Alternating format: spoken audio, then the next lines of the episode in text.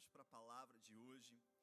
Nós estamos no mês de dezembro, e o mês de dezembro é um mês em que nós celebramos o nascimento daquele que é a razão dessa igreja existir, daquele que é o salvador das nossas almas, daquele que dividiu a história no meio, daquele que trouxe cura para todas as nossas enfermidades, aquele que trouxe salvação para as nossas almas, aquele que trouxe esperança, aquele que tem vida, aquele que é a única resposta. E quem é esse? Jesus Cristo, o nosso Senhor. E o nome dessa série é O Filho, Jesus, o Filho de Deus. Amém? E na semana passada, nós aprendemos que existem muitas profecias antes de Jesus, anterior à chegada do Messias na terra, anunciando a sua vinda, né? E são mais de e o apóstolo ele está preparando, está finalizando, né, um livro, o Decreto de Cristo, que já virou uma coletânea de três livros que ele não sei se ele vai lançar em sequência ou vai lançar tudo de uma vez, mas ele passou para a gente a lista né, das 300 profecias sobre a primeira vinda de Jesus. E é lógico que eu não li isso semana passada, mas eu só queria ler com vocês algumas referências que falam sobre a vinda de Cristo. Em Êxodo, e eu não vou ler todos os versículos, mas vou ler o que, que fala ali. E Êxodo, no capítulo 12, dizia que Cristo seria o Cordeiro de Deus sem defeitos. E 1 Pedro, no capítulo 1, confirma esse testemunho. Em Êxodo 33, dizia que Cristo teria um caráter misericordioso. E Lucas, no capítulo 1, confirma e testemunha disso. Em Números 24, dizia que Cristo seria precedido por uma estrela. E em Mateus, no capítulo 2, confirma também o testemunho disso. Em Salmos, no capítulo 110, dizia que Cristo seria da descendência de Davi, ele seria um descendente de Davi. E Mateus, no capítulo 22, confirma esse testemunho. Isaías 52 dizia que Cristo teria uma aparência inesperada. Né? Na verdade, a palavra mais adequada dizia que ele não teria uma boa aparência, que Jesus seria feio. Né? Basicamente, é o que Isaías diz. Em Lucas 18, confirma esse testemunho. Em Salmos, no capítulo 2, dizia que Cristo teria inimizade dos reis pré-ordenados. E em Atos 2, confirma esse testemunho. Salmo 22 dizia que Cristo seria transpassado em seus pés e mãos.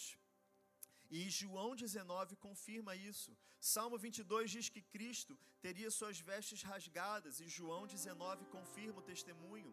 Salmo 27 diz que Cristo seria acusado por falsas testemunhas. Mateus 26 confirma esse testemunho. Salmos 35 diz que Cristo seria odiado sem causa, sem motivo nenhum. E João 15 confirma esse testemunho. Salmos 22 dizia que haveria trevas no Calvário e Mateus 27 confirma isso. E Salmos 40 prevê que a alegria, prevê a alegria da sua ressurreição. E João, no capítulo 20, confirma que o nosso Senhor Jesus ressuscitou no terceiro dia. Então, do início ao fim, a vinda do nosso Senhor Jesus, ela foi o cumprimento, ela foi a realização, a, a concretização de mais de 300 profecias, mas é muito mais do que isso. E nós vamos hoje falar sobre Jesus, o Filho de Deus, mas o Filho que é único. Semana passada falamos sobre Jesus como o Filho prometido e hoje nós vamos falar sobre Jesus como o único Filho de Deus. Amém? E como eu estava falando sobre todas, sobre todas essas profecias, nós temos essas mais de 300 profecias no Antigo Testamento, nos profetas, no livro de Salmos, desde Gênesis, nós temos promessas sobre a vinda do Messias. Mas o mais importante é uma coisa que nós vamos falar aqui hoje sobre é, o Filho, que é o único Filho de Deus, é que na verdade isso, né, a vinda do Filho de Deus, a manifestação do próprio Deus em carne e osso aqui na terra, na verdade, é uma coisa que foi pré-ordenada desde antes do início dos tempos. É, um, é uma coisa, é uma decisão, é uma vontade do Pai que já estava definido fora do tempo, na eternidade. Porque eu não sei se você sabe, mas Deus ele não vive no nosso tempo. Né? Nós estamos limitados. Né? Hoje a ciência né, é, é, é uma teoria recente da ciência que eles dizem que na verdade tempo e espaço são a mesma coisa. Por isso que você ouve aí ficção científica, né, talvez algum filme ou alguma coisa ligada à ciência, eles falam sobre espaço-tempo. É porque a ciência descobriu só agora né, de que o espaço e o tempo são a mesma coisa. Eu não estou aqui para falar de ciência, gente. Eu gosto muito de ciências. Quando eu era adolescente, eu lia Scientific American, né, quando eu ia para o shopping, mas eu não vou falar disso aqui agora, nem de matéria escura, nem da clássica que eu já mandei aqui, dos ventos solares. mas, querido, ciência é lindo. Em lugar nenhum, ciência diz que Deus não existe. Né? Os ateus falam isso de forma filosófica, mas a ciência só a anuncia, né? Salmos, Salmos, o livro mais um dos livros mais científicos da Bíblia, já dizia que os céus e a terra anunciam a glória de Deus. Tudo anuncia, toda a criação, toda a matéria, tudo clama, exalta, exulta o Filho único de Deus. Porque não foi uma ideia que aconteceu. Ah, o homem pecou, deu tudo errado e Deus, no meio do caminho, teve que fazer um ajuste, por isso Deus teve que vir aqui na terra para resolver. Não, queridos, Deus nunca é pego de surpresa. Né? A pessoa que nunca vai ser pega de surpresa é o Senhor. Nós, como eu falei, estamos limitados no espaço-tempo. Né? O homem no início vivia mais, depois, por causa do pecado, passou é, cada vez mais a, a viver menos, na verdade era para viver eternamente, mas enfim. Nós temos essa perspectiva de ontem, hoje e amanhã. Nós temos essa perspectiva. O homem ele está vivendo aqui o presente, mas ele olha para o passado, fica com depressão. Ele olha para o futuro, fica com ansiedade. A gente tem esse problema com o tempo, essa luta. Envelhecemos, vamos morrer. O tempo está passando. O Senhor não. O Senhor ele não está preso dentro desse espaço. Ele está fora, né? Ele está a palavra diz que o Senhor ele ele olha para todas as coisas como se fosse uma só, né? Imagina, nós estamos aqui, houve os seres humanos que haviam no passado, haverão aqueles do futuro, o Senhor vê todos. O Senhor sabe de todas as coisas. O Senhor é eterno em sua sabedoria, em sua ciência né, na Sua palavra, no Seu poder, na Sua glória. Deus é eterno, ele, é, ele não é limitado, Ele é ilimitado. Então, o plano do Senhor de enviar o seu Filho único não foi um interromper de um, de um percurso, não foi um ajuste de rota, não, foi o plano exato e perfeito na ciência de Deus, da sua eterna sabedoria.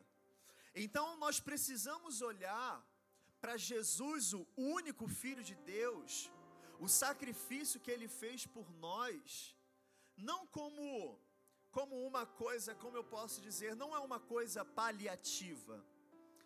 Também não é algo opcional. E uma coisa muito interessante, quando nós falamos de único Filho de Deus, e eu quero que você repita comigo esse versículo aqui nessa noite que eu creio que a maioria conhece. João 3,16. Quem conhece aí? Amém. Todo mundo, né? Então vamos lá, num lindo coral, todo mundo. Porque Deus amou o mundo de tal maneira que deu o seu Filho unigênito para que todo aquele que nele crê não pereça, mas tenha vida eterna. Aleluia! Esse foi o primeiro versículo que eu aprendi quando eu aceitei o Senhor Jesus. Se você não sabe, querido, guarda isso na sua mente, no seu coração, porque Deus amou o mundo de tal maneira que ele deu o seu Filho unigênito, Jesus Cristo, o Filho único de Deus, para que todo aquele que nele crê não pereça, mas tenha vida eterna. Queridos, só isso daqui fala muita coisa. Eu quero que você foque mais uma vez nessa palavra: único, unigênito, o Filho único de Deus. O plano do Senhor, na sua eterna sabedoria, enviando o seu único filho, e eu quero que você olhe para um aspecto muito específico do fato de Jesus ser o único filho de Deus. Significa que aquele, né, aquele que é o filho de Deus, aquele que é a manifestação em carne, em corpo do próprio Deus, o único filho de Deus, ele é o único caminho. Amém? Jesus diz isso a respeito dele. Eu sou o caminho, a verdade e a vida. Ninguém vem ao Pai a não ser por mim. E o fato de Jesus ser o único Filho de Deus mostra para gente que não existem outros caminhos, não existem atalhos, não existem subterfúgios, então não existem formas, é, é, é, nem mesmo e entendo que eu, que eu vou falar para vocês agora. Existem aqueles que usam da palavra, que talvez dizem: Não, eu creio em Deus. Não, Deus é bom. Não, é, é, é, Jesus foi uma pessoa boa. Não, Jesus é o Filho de Deus. Ah, se, se não fosse o Senhor, tem muitas pessoas que conhecem a palavra, conhecem os jargões, conhecem os conceitos conhecem as ideias. A gente vive no, num país ocidental majoritariamente cristão. Né? Eu creio que seja praticamente impossível alguém que não tenha ouvido falar no nome Jesus.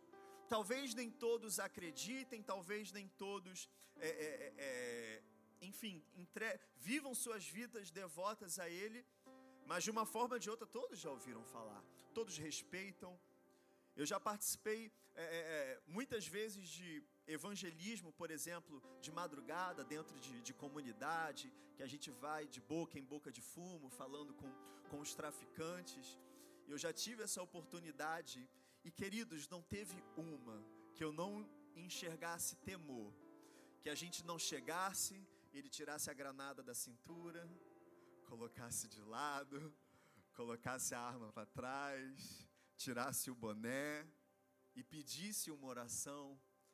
A maioria eram filhos de crentes, era filho de uma irmã da Assembleia de Deus, da Batista.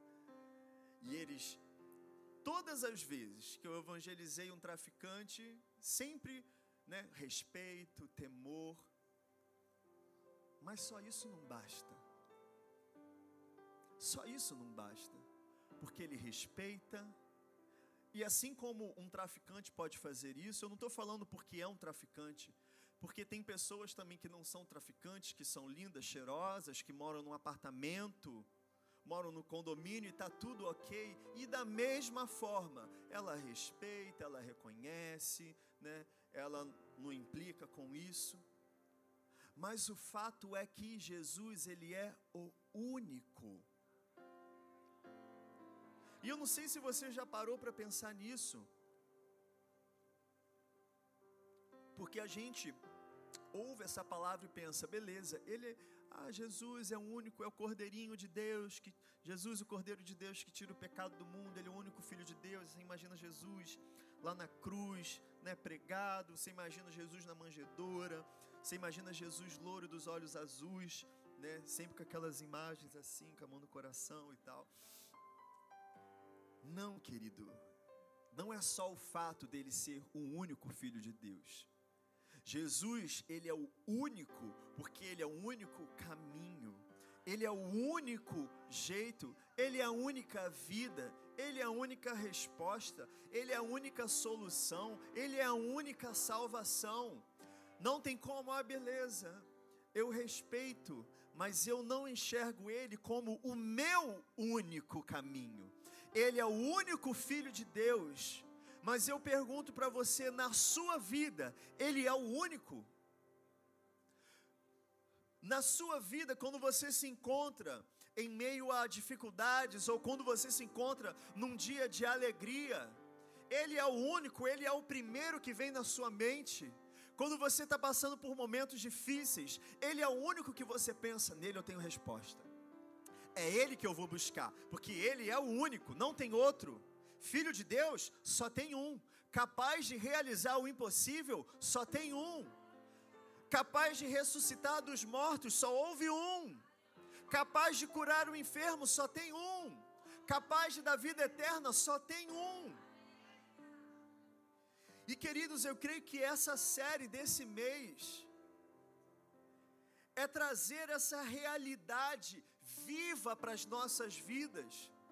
Porque muitas vezes, principalmente quando chega essa estação de Natal, e sim, nós amamos o Natal, nós amamos arrumar a casa, nós amamos celebrar, nós amamos a comida de Natal. Eu amo passas no arroz. Se você não gosta, por mim pode botar pode botar passas na macarronese que a minha sogra faz todo ano, enche de passas.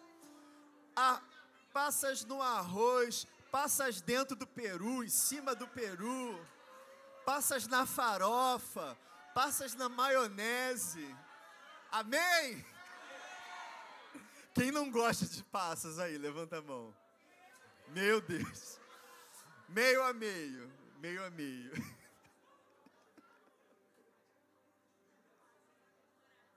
Amém, gente. Então a solução é coloca passas assim, ó, num pote reservado, igual eventos fez hoje. Quem gosta, bota. Quem não gosta, não bota. Na minha casa, eu jogo tudo em cima. e, queridos, é lindo esse, essa estação do ano. E, e eu enxergo como uma oportunidade porque é uma estação onde nós presenteamos, é uma estação onde tem comida gostosa, é uma estação onde a família se encontra, às vezes a família briga, mas aí no final da noite ou no outro dia, no desenterro dos ossos, se reconcilia, porque está todo mundo na mesma casa mesmo e não tem para onde fugir. Mas, queridos, é, é, é eu quero trazer aqui para vocês esse, esse confronto, sabe, de não apenas olhar é, é, é, essa coisa de nós olharmos Jesus como o cordeirinho, ou Jesus como o pobrezinho na cruz, ou Jesus como algo distante. E queridos, eu vou dizer para você, eu estou dizendo isso, talvez alguns estejam pensando, que talvez essa seja uma palavra, como eu posso dizer, uma palavra muito evangelística de forma superficial. Ah, essa é uma palavra só para quem não crê. Deixa eu corrigir aqui, essa é uma palavra para todos. Porque eu digo, é uma palavra para mim. Porque às vezes eu estou segunda-feira lá do meu trabalho, às vezes eu estou no meio da semana, no meio das minhas lutas, ou no meio da correria do meu dia a dia. E eu, como pastor, eu também facilmente, eu posso passar o meu dia inteiro sem lembrar que Jesus existe, está ali do meu lado. Sem quando eu passar por algum momento difícil, eu lembrar, não, Jesus ele é meu único caminho. É ele quem eu devo recorrer. E você sabe que isso é verdade? Quantas vezes a gente, crente, é, burro velho de igreja, 10, 20, 30, 40 anos de igreja, e a gente passa por um momento difícil, ansiedade, tristeza, preocupado, desesperado, cansado, estressado, preocupado. Por quê? Não tem um caminho só?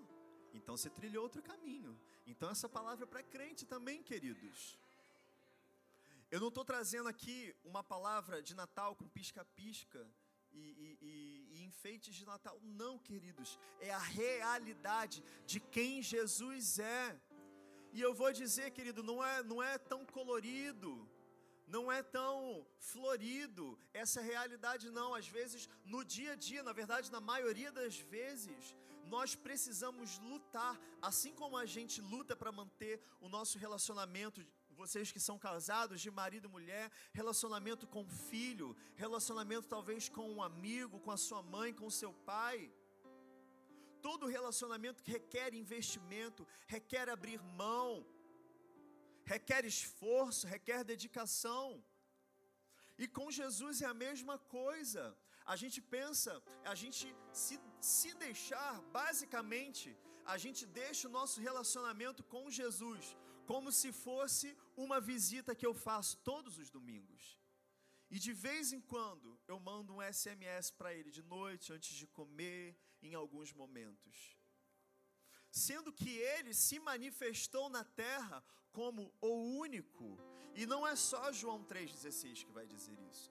Olha o que diz, por exemplo, João capítulo 3, versículo 21 e 22.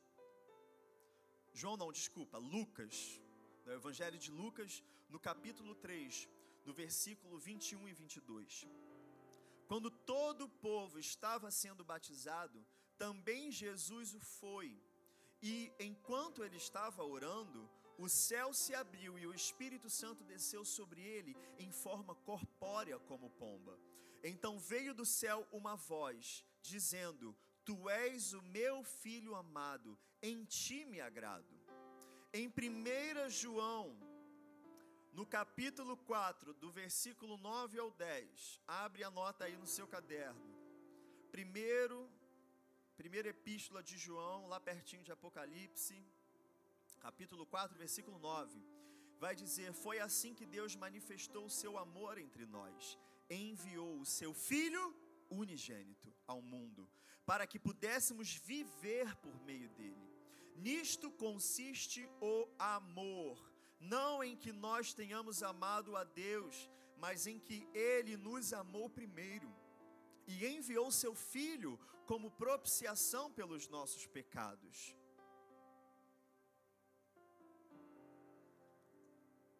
E querido, preste muito bem atenção nessa palavra. Aqui está dizendo para que o Filho unigênito, o Filho único de Deus, a gente leu aqui em 1 João, no capítulo 4, no versículo 9. A palavra está dizendo que o amor de Deus se manifestou no envio do seu Filho único. E o interessante é que ele dá aqui um direcionamento pelo motivo. Meu Deus, ia construir uma frase muito complicada. O, a direção pelo qual ele enviou o seu Filho único na terra, para que pudéssemos viver por meio dele. Esse é o motivo pelo qual o Senhor criou um único e vivo caminho. Esse é o motivo pelo qual o Senhor enviou o seu único filho aqui na terra para ser o único caminho, a única solução, a única direção, para que por meio dele, para que por meio daqueles que entrassem por esse caminho, em primeiro lugar, encontrássemos vida. Porque aqui ele está dizendo: né, para que pudéssemos viver por meio dele. Primeiro, antes de Cristo, ninguém tem vida. Antes de Cristo não existe vida. Sem Jesus, o espírito está longe de Deus e querido. Talvez o seu corpo anda, sua mente pensa, seu estômago funciona, sua perna anda, sua mão pega, seu olho vê, sua boca fala, mas o seu espírito, aquele quem você é de verdade, o homem interior, aquele que habita, aquele quem realmente você é, uma coisa que a gente sempre ensina aqui na Igreja United. Nós somos. Ih, meu Deus, Escola United. Nós somos. Temos. E habitamos. Amém. Você não é um corpo. Você não é uma mente pensante. Você é criado à imagem e semelhança de Deus. Você é espírito. Deus é espírito. Ele criou, ele formou você com as características divinas que ele mesmo tem. Você é espírito. Mas o que adianta um espírito longe daquele que dá vida a todos os espíritos? O que adianta uma vida longe daquele que é a razão, que é o motivo pelo qual existimos, que é a razão, o motivo da existência de todas as coisas, que é aquele por meio do qual todas as coisas foram feitas? Que vida existe fora daquele que é a vida? Nenhuma. Então, em primeiro lugar, Ele é o único, Ele é o único que, que nos dá a verdadeira vida, para que pudéssemos em primeiro lugar. Mas depois que eu entro por essa porta, depois que eu entro pela porta das ovelhas, Jesus também se apresenta: Eu sou a porta das ovelhas. Depois que eu entro por esse caminho que é único, não tem. É, é, é e eu, pastora Karina, a gente estava conversando hoje de manhã sobre algumas coisas e refletindo e pensando, gente, que esperança existe nesse mundo? Que, que, que esperança real, verdadeira, o que existe algo nesse mundo em que eu possa me apegar e dizer, eu vou viver por isso. Isso vai me trazer vida, isso vai me trazer alegria eterna, isso vai me trazer propósito isso vai me trazer cura, isso vai me dar uma razão eterna de viver. O que que existe nesse mundo que eu possa dizer que existe vida da forma como Jesus apresenta? Existe algo, existe alguma religião, existe algum nome que se possa mencionar nessa terra que apresenta uma vida, uma esperança tão real, tão palpável como a que Jesus apresenta? A maioria tem dúvida, gente? Não? Amém, porque só, eu só ouvi três. Não. Não existe, querido. Então não é só para que eu entre por essa porta. Eu entro pela porta da vida, o único caminho, a porta das ovelhas. Mas não é só para que eu tenha vida, mas é para que eu viva por meio dele. A partir do momento que eu entro por essa porta, pela porta da vida, a porta das ovelhas, o único caminho, a vida, a ressurreição, a vida eterna, a partir desse momento eu vou viver por meio dele. Então, isso é muito importante, querido. Isso precisa estar na essência do nosso ser. Porque eu vejo muitos cristãos que entram pela porta e a partir desse momento eles vivem como se Cristo vivesse por causa deles. Como se Cristo, e sim, Cristo morreu por nós, Cristo ressuscitou por nós, ele não precisava, foi pela sua infinita graça e misericórdia, não merecíamos, nós acabamos de ler aqui, Ele nos amou primeiro, mas queridos, não é para que Ele viva por nós, agora nós aqui vivemos por Ele. Não é eu que sou servido por Ele, mas é eu que vou até Ele e digo: Senhor, eu vivo por meio de você. Eu não tenho uma outra direção a seguir. Eu não tenho outras escolhas a tomar. Eu não tenho opções A, B, C, D, E, F, G. Eu tenho uma opção. Eu tenho um caminho. Eu tenho uma palavra. Eu tenho um Espírito. Eu tenho um Deus. Eu tenho um Pai. Eu tenho um Senhor. Eu tenho uma esperança. Eu tenho um destino. Eu vivo por meio dele, o único Filho de Deus. Porque, queridos, por que, que Jesus se manifestou como o único Filho de Deus? Para ser o caminho, a gente falou isso aqui.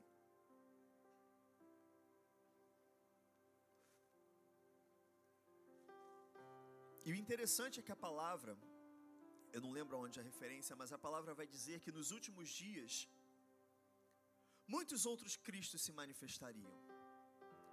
Muitos outros falsos profetas, pseudo-cristos, né? no grego, no original, a palavra usada é essa, pseudo-cristo, ou seja, algo que se. E eu não vou dizer apenas uma pessoa, mas às vezes ideias, conceitos, coisas que se apresentam como caminho. E talvez você vá lá fora no mundo e você vai enxergar muitas coisas, muitas pessoas que se anunciam, anunciam caminhos anunciam soluções, anunciam direções.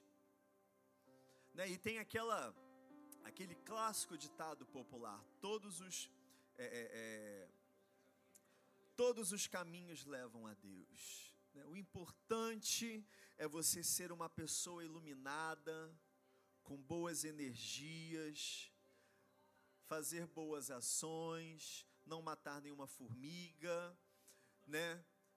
Fazer fotossíntese no sol, meditar muito, e aí você vai ser uma pessoa iluminada e muito boa. É só fazer coisas boas. Esse é o caminho. Façam coisas boas. Não, querido. E eu amo como a palavra de Deus, ela é muito direta e confronta o nosso egocentrismo. Porque, querido, eu vou dizer, essa é a coisa mais vaidosa que existe. Não, eu sou uma pessoa boa. Sou uma pessoa caridosa. Sabe o que você está querendo dizer? Eu sou bom o suficiente. Eu me garanto sozinho. É só eu ser bom, que tá bom. É só eu ser uma pessoa legal, que tá ótimo. Deus vai gostar de mim, porque eu sou autossuficiente. Não, queridos. E Deus é um pai tão bom, e Deus é um pai bom, mas é um pai sério e justo. E ele diz, deixa claramente na sua palavra: Ele é bom, Ele é compassivo, Ele é misericordioso, Ele abriu um caminho porque não havia caminho. Ele trouxe uma solução porque não havia solução. Ele trouxe uma solução definitiva porque não havia solução definitiva. Mas Ele vai dizer na Sua palavra que as nossas melhores obras, para Ele, são como um trapo de imundícia, como um pano de chão sujo que você usou para limpar o chão. Mas, pastor, como Deus pode ser bom falando isso comigo? Queridos, vamos sair da infantilidade espiritual e ir para a maturidade. Porque quando Deus diz para nós, as suas obras, as suas melhores obras para mim, meu filho, para mim é como um pano sujo. Mas nós no nosso no nosso egoísmo, no nosso no nosso ego elevado, na nossa cultura de hedonismo que temos vivido nos tempos atuais, onde o importante é o prazer, onde o importante é a exaltação do meu eu, onde o importante é a satisfação das minhas necessidades, dos meus prazeres, onde o eu sou o centro. O Senhor ele chega para nós, queridos, ele não nos olha dessa forma. Ele olha para nós como crianças, indefesas, que não conhecem o caminho, que não sabem para onde ir, que são indefesas, que são fracas, que precisam ser pegadas no colo, que precisam ser cuidadas, que precisam ser curadas, que os pecados precisam ser perdoados, que não conseguem andar sozinhos. É assim como Deus nos olha, e nós somos, às vezes, agimos como crianças Imagina aquela criança que já acha que já é independente. Imagina uma criança de 9 anos de idade, aquela criança abusada, que acha que já sabe o que é certo, o que é bom, que acha que o pai tem que fazer só a vontade dele, que acha que já sabe fazer escolhas, que acha que já é maduro o suficiente para ter um celular só para ele.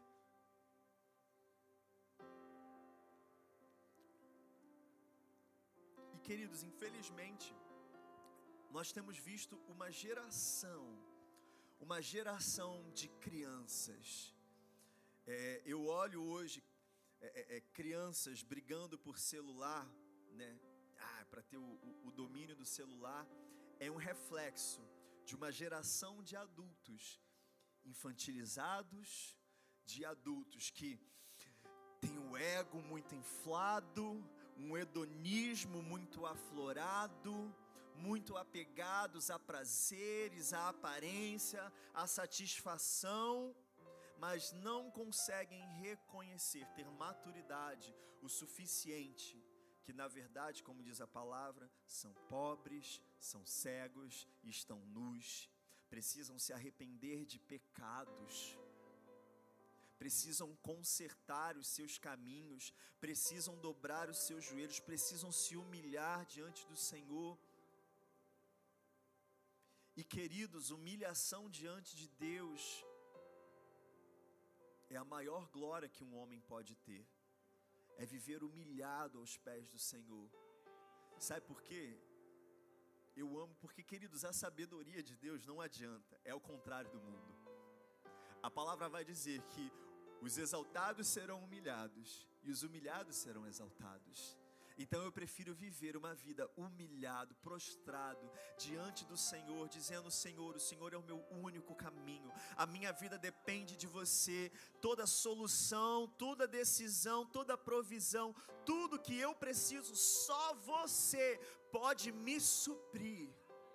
E eu prefiro viver essa vida humilhado, mas no fim dessa jornada ser exaltado pela boca do próprio Deus do que viver uma vida aqui na terra, querido, aonde eu vivi uma vida de autoexaltação, de autossatisfação, de autoproclamação. Mas no fim do caminho, ser humilhado eternamente. Não, queridos. O Senhor não formou você. O Senhor não formou você para viver humilhação eterna. O Senhor formou você para viver vida eterna. Mas você precisa viver por meio dele. Eu preciso viver por meio dele, queridos, e essa é uma grande luta da nossa carne contra o espírito. Essa é a verdadeira luta da carne contra o espírito, porque a nossa carne, e precisamos ser sinceros, a nossa carne não quer essas coisas a nossa carne manchada pelo pecado, pelos prazeres. E eu, tava, eu estava refletindo um dia desses, ouvindo alguma música do mundo. E eu não sei se você já parou para prestar atenção nisso. Enfim, eu gosto muito de música, eu tenho facilidade de gravar música na cabeça, infelizmente. Meu irmão, quando era adolescente, gostava de Furacão 2000. E eu era obrigado a ouvir. Eu não gostava, mas eu aprendia todas as músicas misericórdia. Eu estava ouvindo alguma música e pensando, cara, tem umas músicas do mundo que são muito boas, que envolvem a nossa carne, o ritmo, a harmonia, a produção que eles fazem, né? Simplesmente é, é, te puxa para um lugar, né? De, de enfim, para N lugares. Né? A ciência fala sobre isso, a palavra fala sobre isso também, que a música tem um poder de nos envolver, tem um poder de nos levar é, é, a estado de alegria, a estado de tristeza. Tem música que tem o poder de nos levar para um estado de sensualização. Tem música que tem o poder de nos levar para um estado de autodepreciação. É um instrumento, é uma ferramenta foi criada para louvar a Deus, mas nas mãos do homem caído. E eu estava pensando, né? Existem músicas que são muito eficazes, elas fazem sucesso, elas são muito boas, porque a nossa carne gosta, né? a nossa carne se satisfaz. Né? Eu vou dizer, a minha carne, vou, vou ser vulnerável com vocês aqui, a minha carne se satisfazia com rock pesado né, com aquela coisa violenta, louca e, e, e maluca. Oi? Era pesado e depressivo. Não, não vamos entrar em estilos musicais aqui. A pastora quer, quer discutir comigo. Só estou dando um exemplo, relaxa. Hã? Mas o que eu estou querendo dizer é que existem coisas nesse mundo, sabe, que que para a carne são prazerosas. E o crente precisa ser sincero com isso. Não adianta eu vestir roupa de crente, fazer cara de crente, falar como crente, mas o nosso corpo ainda não foi glorificado.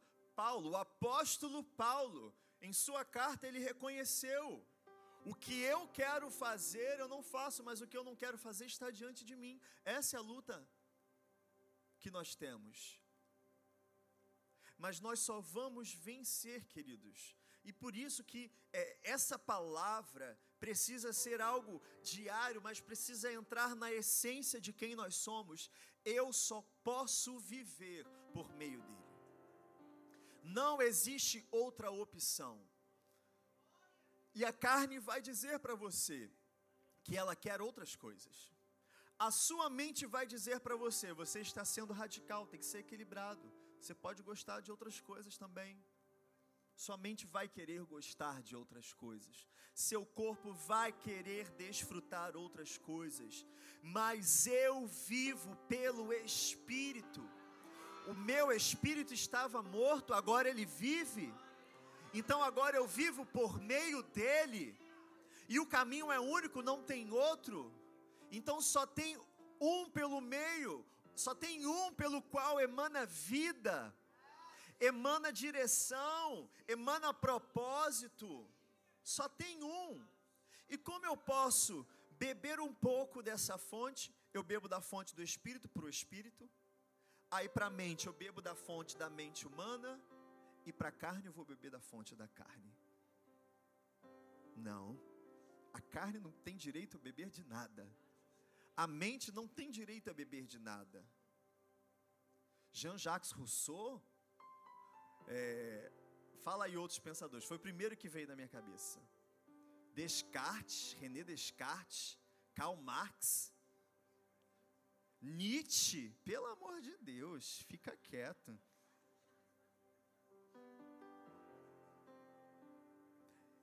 Para o espírito eu bebo do espírito. Para a mente eu bebo do que foi produzido pela mente humana. No fim você vai querer beber, provar, comer da carne para a sua carne. Porque a palavra vai dizer em Gálatas: quem vive pelo Espírito, deixa eu abrir aqui rapidinho. Glória a Deus. Estamos indo para um lugar aqui. E essa palavra é para mim para você, querido. É palavra de vida. É palavra de transformação. Toda palavra é proveitosa Aleluia. Gálatas, eh, Gálatas capítulo 5 vai dizer: Por isso, vivam pelo Espírito e de modo nenhum satisfarão os desejos da carne. Pois a carne deseja o que é contrário ao Espírito e o Espírito que é contrário à carne. Eles estão em conflito um com o outro, de modo que vocês não fazem o que desejam. Queridos, a palavra ela é muito realista conosco. Nós somos santos em Cristo Jesus, somos. Somos nova criaturas em Cristo Jesus, somos. Somos abençoados com toda sorte de bênçãos espirituais nas regiões celestiais, somos. Temos autoridade no nome de Jesus, temos. O Senhor colocou todas as coisas debaixo dos nossos pés, sim. Mas habitamos nesse corpo e esse corpo não está glorificado. Esse corpo está manchado pelo pecado, querido. Então eu não posso viver pelo que a minha carne deseja. Eu só tenho um único, só tenho um jeito, só tenho um caminho. Eu vivo por meio dele. Vivam pelo Espírito e de modo nenhum satisfarão os desejos da carne, queridos. O Senhor te chamou para viver uma nova vida, uma vida de verdade. Mas como crentes precisamos ser responsáveis. Crentes maduros e responsáveis. Que assumem a responsabilidade e a clareza em suas mentes de que eu não posso depender, eu não posso viver sendo jogado de um lado para o outro, pelo que minha carne quer. Eu não posso ser jogado de um lado pelo outro, por qualquer vento de doutrina, como a palavra fala, por qualquer pensamento mundano que hoje existe, amanhã existe outro e depois outro. Não, queridos. Só existe um único caminho. Jesus é o único Filho de Deus. Amém? No livro de João, no Evangelho de João, no capítulo 1, no versículo 14, e eu amo esse essa descrição que o apóstolo João traz. No primeiro capítulo do evangelho, eu já falei isso aqui na igreja. Mas cada vez que você lê um dos quatro evangelhos, cada um traz uma perspectiva diferente. E João ele traz a perspectiva celestial da vinda do filho de Deus. A palavra vai dizer: Aquele que é a palavra tornou-se carne e viveu entre nós. vimos a sua glória, glória como do unigênito vindo do Pai, cheio de graça e de verdade. Deixa eu ler com vocês aqui. Deixa eu abrir minha Bíblia aqui. João capítulo 1. Que o capítulo inteiro é muito bom. João capítulo 1, versículo 1. Vai dizer o seguinte: No princípio, no princípio, na criação de todas as coisas, lá em Gênesis, era aquele que é a palavra. Ele não era, ele não será, ele é a palavra. Então, esse que é a palavra, ele estava com Deus e era Deus. Ele estava com Deus no princípio de todas as coisas. Todas as coisas foram feitas por intermédio dele. Sem ele, nada do que existe teria sido feito. Nele estava a vida, e esta era a luz dos homens. A luz brilha nas trevas, e as trevas não a derrotaram. E aí a gente pula para o versículo 10, que vai continuar dizendo: Aquele que é a palavra estava no mundo, e o mundo foi feito por intermédio dele, mas o mundo não o reconheceu. Veio para o que era seu, mas os seus não o receberam. Contudo, aos que o receberam, aos que creram em seu nome, deu-lhes o direito de se tornarem filhos de Deus os quais não nasceram por descendência natural, nem pela vontade da carne, nem pela vontade de algum homem, mas nasceram de Deus. Aquele que é a palavra tornou-se carne e viveu entre nós. Vimos a sua glória, glória como do unigênito, o único Filho de Deus, vindo do Pai, cheio de graça e de verdade.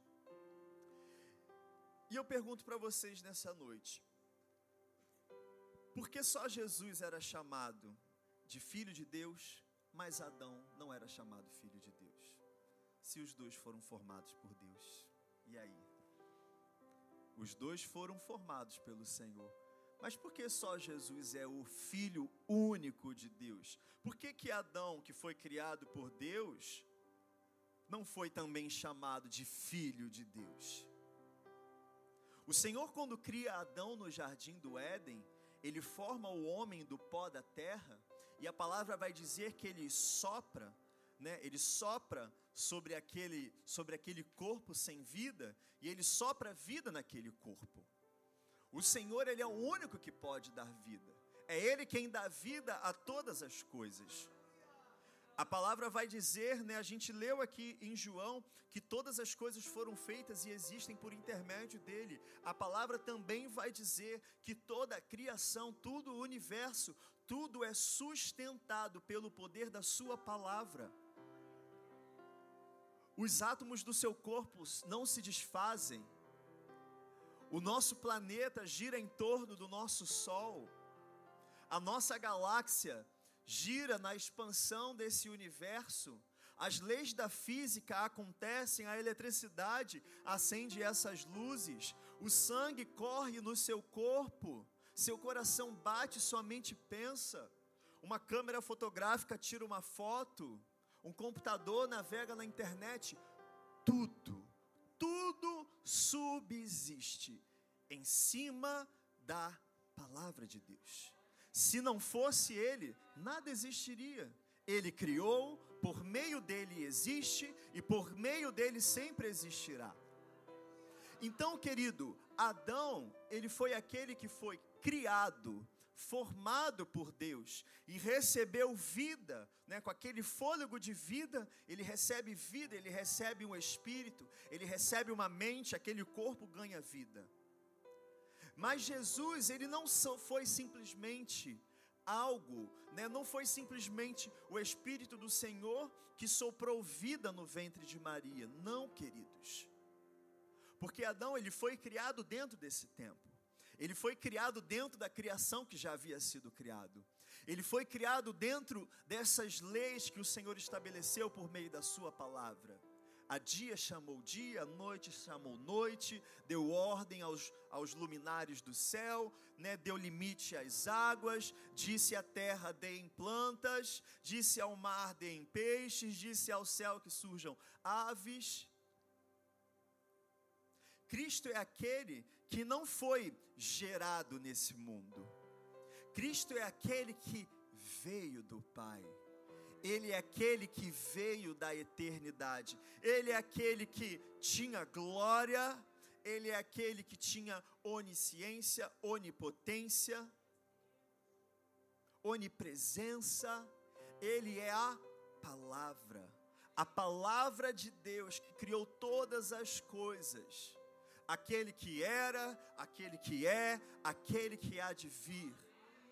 Deus Pai, Deus Filho, Deus Espírito. Então, Deus, em Sua infinita graça e misericórdia, Ele não simplesmente sopra um fôlego de vida no ventre de Maria. Aquele que, que faz, aquele que é o próprio Deus, aquele que é o Logos, aquele que é eterno, aquele que por meio dele, Ele criou todas as coisas. Quando Deus disse haja luz, aquele haja, aquela palavra, aquele verbo, aquela ação, aquela ordem de trazer criação a todas as coisas, que é o próprio Deus, ele deixa a sua glória e entra no ventre de uma mulher. E esse, queridos, é a infinitude, esse é a altura, a profundidade, a largura, o comprimento do amor de Deus. A palavra fala sobre isso, sobre nós compreendermos, se eu não me engano, está lá em Efésios. E eu quero ler com vocês, para que vocês também sejam encorajados a gerar essa fome e sede no coração de vocês. Deixa eu só encontrar aqui. Obrigado. Isso, 3,17. Vou começar do 14. Por essa razão, ajoelho-me diante do Pai, do qual recebe o nome toda a família nos céus e na terra. Oro para que, com as suas gloriosas riquezas, Ele os fortaleça no íntimo do seu ser com poder, por meio do seu espírito, para que Cristo habite no coração de vocês mediante a fé. E oro para que, estando arraigados e alicerçados em amor, vocês possam compreender juntamente com todos os santos, compreender a largura, o comprimento, a altura e a profundidade, e conhecer o amor de Cristo, que excede todo o conhecimento, para que vocês sejam cheios de toda a plenitude de Deus. Queridos, e esse é o tamanho do amor de Deus aquele que era eterno, aquele que tinha glória, aquele que é o próprio Deus, aquele que era a palavra, aquele que disse, aquele que disse para a terra dar fruto, aquele que disse para o mar, aquele que deu limite ao mar, aquele que criou o universo, aquele que criou a matéria, aquele que sustenta a realidade tudo que existe, tudo que existe, só existe, porque a palavra de Deus determina que ainda exista. Existem leis espirituais, existem leis da física, existem princípios eternos, existe o tempo, todas as coisas que nós estamos sujeitos aqui nessa terra, querido, elas só existem por conta da palavra de Deus. Ela sustenta. Feche seus olhos agora, onde você está. E eu oro, assim como o apóstolo Paulo fez essa oração aqui em Efésios, eu oro para que você compreenda a altura, a profundidade, o comprimento, a largura do amor de Deus. Respira fundo onde você está agora.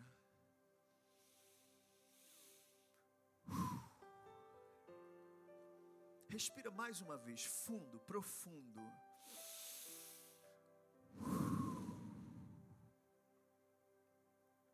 Palavra de Deus sustenta o sopro da sua boca. A palavra de Deus sustenta os batimentos do seu coração. Fique em silêncio por um segundo. Onde você está? Sinta as batidas do seu coração. Se você quiser, coloque a mão no seu coração. Seu coração bate num ritmo que foi determinado pelo Senhor. O sangue corre pelas suas veias, exatamente do jeito que a palavra do Senhor determinou.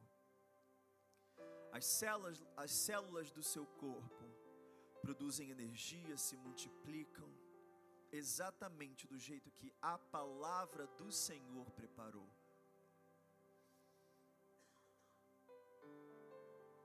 O Senhor ele tem sustentado, ele tem sustentado a sua vida. O Senhor tem sustentado o seu caminhar.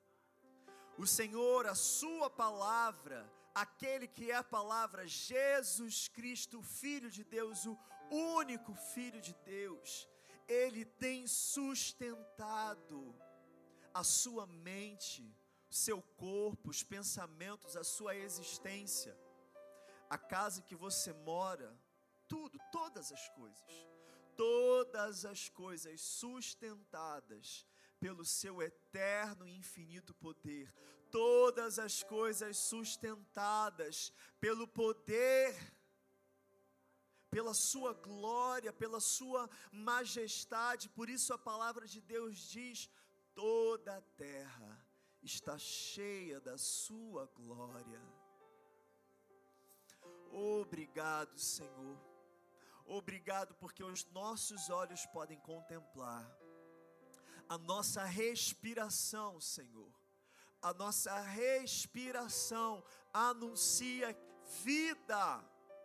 Ou oh, o fôlego que sai das nossas bocas anuncia que existe vida o batimento dos nossos corações anuncia que vida está sendo sustentada pela palavra de Deus. E enquanto houver vida, haverá misericórdia. Enquanto houver vida, haverá graça.